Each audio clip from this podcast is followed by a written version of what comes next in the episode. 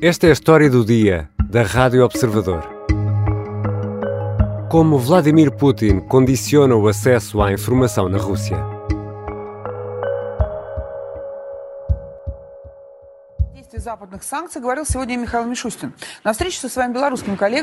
A imagem de Marina Ovsianikova correu o mundo em março, quando a produtora de televisão interrompeu o jornal da estação estatal exibindo um cartaz atrás da pivô que apresentava as notícias.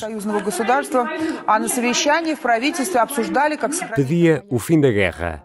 Marina, de 43 anos, foi detida, presente a juiz e condenada a uma coima de cerca de 30 mil rublos, qualquer coisa como 400 euros, segundo o câmbio atual. Durante dias temeu-se pela vida da produtora de televisão que entretanto foi contratada pela empresa proprietária do jornal alemão Die Welt.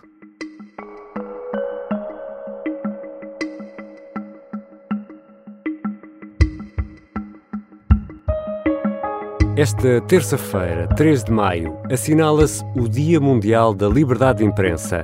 É algo que não existe na Rússia. Neste episódio, vamos tentar perceber como a informação é controlada pelo Kremlin e como são punidos aqueles que quebram as regras. Vou conversar com Evgeny Moravits, o correspondente da RTP em Moscou.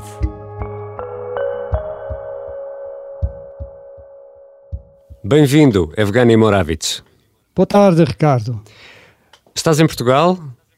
Estou, estou em Portugal, mas uh, com malas uh, feitas para voltar à Rússia, porque não podemos deixar passar o 9 de maio sem presença de pelo menos um repórter português em solo russo. É uma data muito importante, um feriado muito importante. De resto, falámos nele aqui num episódio uh, sobre o 9 de maio, na conversa com o José Milhazes. Evgeny Moravits, um russo que liga a televisão agora, ou a rádio, ou que aceda a um jornal, o que é que vai ver? Vai ver um, uma festa de patriotismo uh, que seja um patriotismo em palavras, patriotismo uh, muito bem configurado uh, de forma a que um, prove que prove ao ouvinte e telespectador russo de que a Rússia é a potência hum, mais justa do mundo. Здравствуйте, с вами Денис Чижов и новости этого понедельника. За последние сутки с территории Азовстали эвакуировали 214 человек, 33 из них дети. Об этом сообщают власти ДНР. E uh, uh, inconveniências ou todo desconforto que possa vir a ser causado nessa um, luta sagrada pela linda e bela causa que a Rússia leva ao mundo, eh, todas as perdas são justificadas e todos os sofrimentos eh, possíveis eh, podem ser justificados com o objetivo colocado. Aliás, o objetivo colocado é Uh, defender, proteger a Rússia contra a agressão uh, do Ocidente, da NATO, uh, e um, uma, das, um, uma das forças motrizes da política e da propaganda do Kremlin nestes dias tem sido o, o insulto sofrido pela Rússia uh, devido ao facto de um, os uh, líderes ocidentais quando se fazia, quando assistia, quando se assistia a, ao colapso da União Soviética em 1991, os líderes ocidentais prometiam não uh, fomentar, não levar uh, a NATO mais para frente uh, para o leste europeu. E aconteceu que desde então uma, mais de dúzia de países aderiram à NATO e esta é a premissa de todos os lances políticos de Vladimir Putin. Так вот, если натовцы отправят миротворцев на Украину, они должны понимать, это будет прямым столкновением вооруженных сил России e NATO. Evgeny, e há uma lei, por exemplo, que impede a utilização da palavra guerra? Sim, eh, é uma lei que impede, não, não se diz diretamente sobre a palavra uh, guerra, mas diz-se na lei que qualquer falsificação ou um, qualquer informação uh, falsa que não corresponda ao ponto de vista uh, oficial uh, seja punida primeiro com multas e depois depende se, se a pessoa se for da pessoa particular é uma multa e depois multa aumentar e depois detenção e julgamento em tribunal. E também um, as pessoas jurídicas, ou quer dizer, neste caso, as edições, uh, eles, elas também estão sujeitas, uh, podem estar sujeitas a multas e a multas mais avultosas e depois uh, a responsabilidade, o que se interpreta na sua proibição de publicar. Estas regras uh, aplicam-se também, por exemplo, uh, nas redes uh, sociais, a publicações nas redes sociais?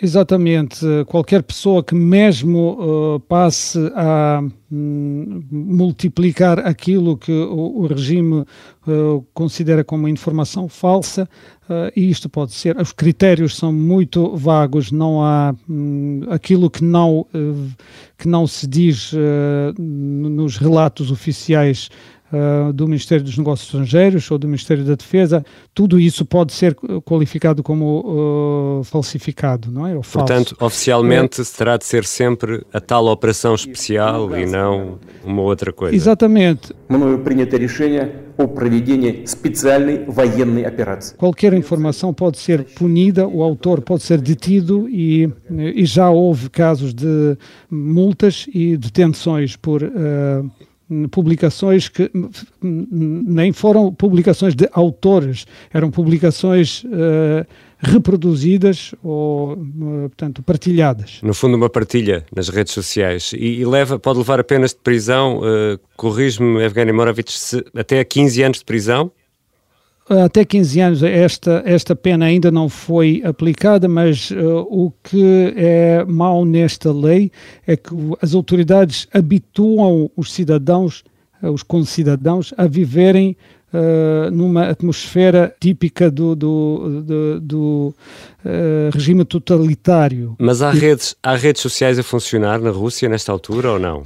Uh, há redes sociais a funcionar via um, servidores VPN e as pessoas sabem contornar as proibições, mas o mais triste consiste no facto de muitos jornalistas, muitos blogui, blogui, bloguistas, blogueiros, estão a fugir da Rússia e vêm-se obrigados a sair da Rússia para o estrangeiro porque não se sentem uh, nem uh, seguros, nem eles, nem seus membros de família, porque já houve casos, alguns, de alguns críticos uh, das autoridades a terem, portanto, marcas deixadas na porta de entrada da casa, letra Z. A letra Z que temos visto nos carros de combate que estão na Ucrânia, não é? Porque Pois, e, e, e outros sinais, uh, portanto, o, o, ideal para este período, uh, para, as, para os chamados, uh, aqueles que se consideram patriotas da Rússia, que também privatizaram essa palavra, porque o patriotismo,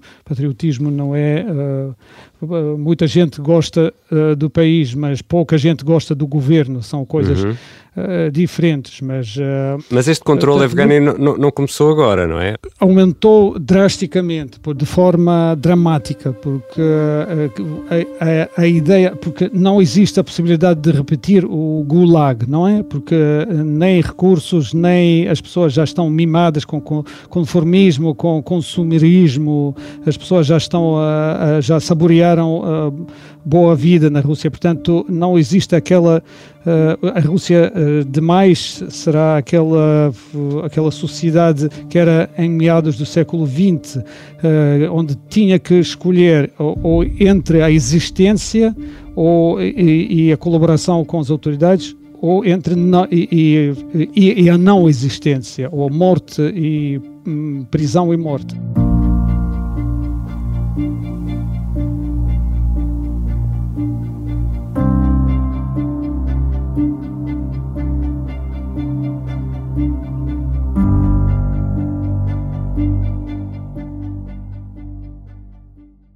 Há muito recurso por meios, porque hoje em dia a guerra faz-se por meios eletrónicos e digitais e é uma guerra de contra-informação.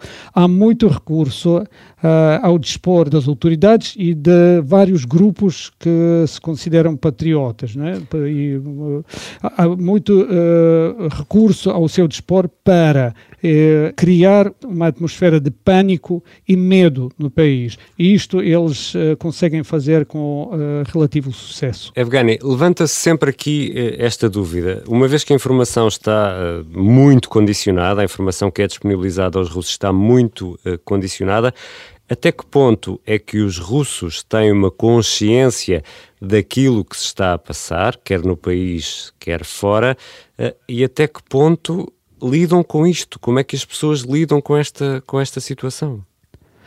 Vamos lá ver, numa explicação mais, uh, gross, não digo grosseira, mas uh, mais uh, Mais terra a terra. mais, mais terra a terra, sim.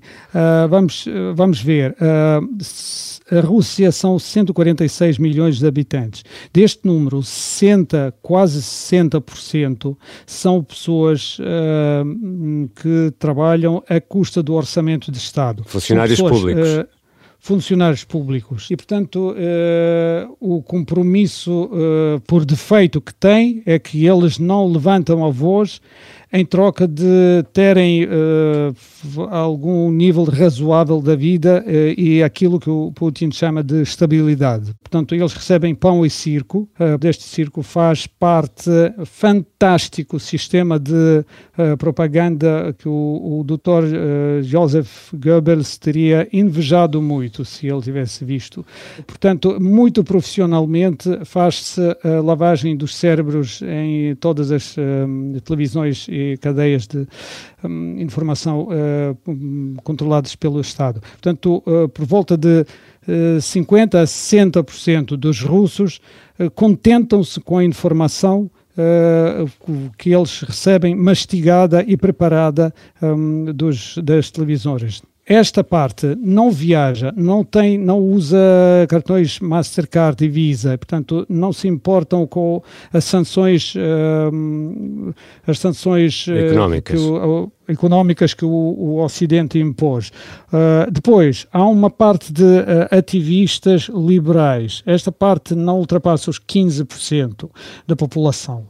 São as, os meus cálculos, né? Claro. Uh, portanto, dos, desses 15%, Muitos são jovens, são uh, apoiantes do Navalny ou mesmo jovens, uh, como se diz, pertencentes à, à geração não batida, nunca castigada. É um novo fenómeno para a Rússia. Ou seja, os, já, os nascidos já nos anos 90 e, e posteriores. Já nos anos 90 e, por ironia, são pessoas que nasceram ou, cresceram ou formaram-se em tempo de governo de Putin e não são putinistas. Agora, desta, deste número, uh, muitos saem, e nós já vimos, uh, já fizemos uh, 100 reportagens com jovens a serem tidos em comícios em Moscovo e, e em São Petersburgo, são tidos depois postos em liberdade e são perseguidos é uma coragem dos, jo dos jovens que os leva a protestar.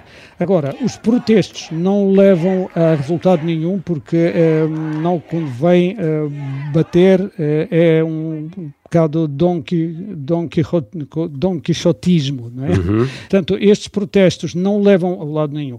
E depois, há um número de hesitantes, das pessoas que, que estão a tentar fazer seu próprio raciocínio no povo russo. Esses podem oscilar entre 30%, 20%, 30% que uh, talvez fossem, uh, fossem à rua e talvez fossem apoiar qualquer mudança uh, do poder se não tivessem medo de perder tudo, porque têm hipotecas, têm créditos, têm. Nunca chamamos isto de, de, arma, mas a hipoteca é uma maneira de.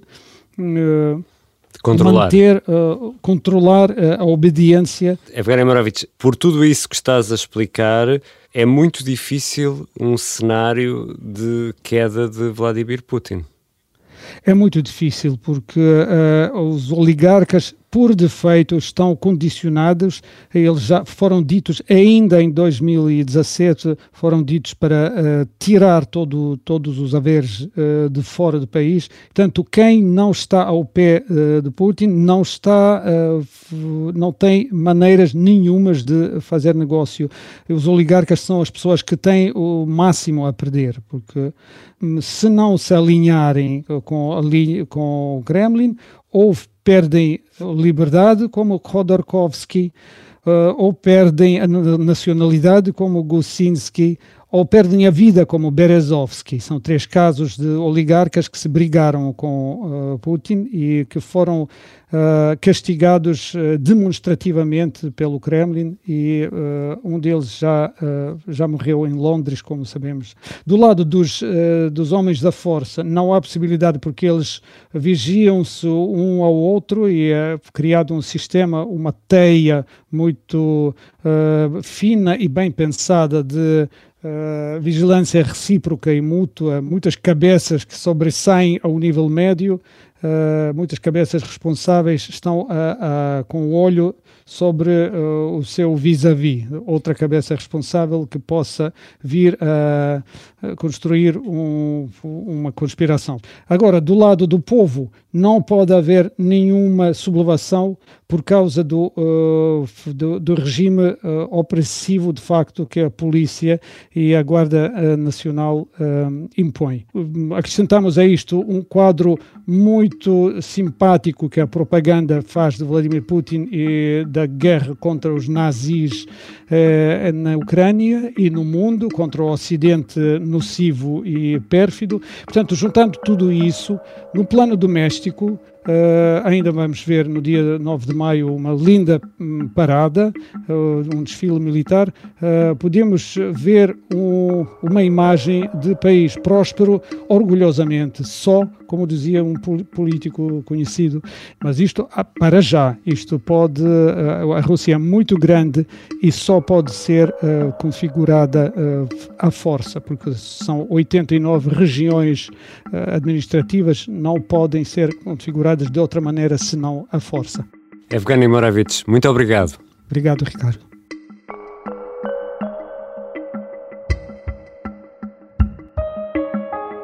Evgeny Moravich é o correspondente da RTP em Moscovo. Vai regressar à Rússia a tempo do feriado e da parada do 9 de maio na capital russa de que falámos no episódio anterior. Esta conversa com o jornalista que nos habituámos a ver na RTP acontece neste dia, 3 de maio, Dia Mundial da Liberdade de Imprensa. Esta foi a história do dia. A sonoplastia e a música do genérico são do João Ribeiro. Eu sou o Ricardo Conceição. Até amanhã.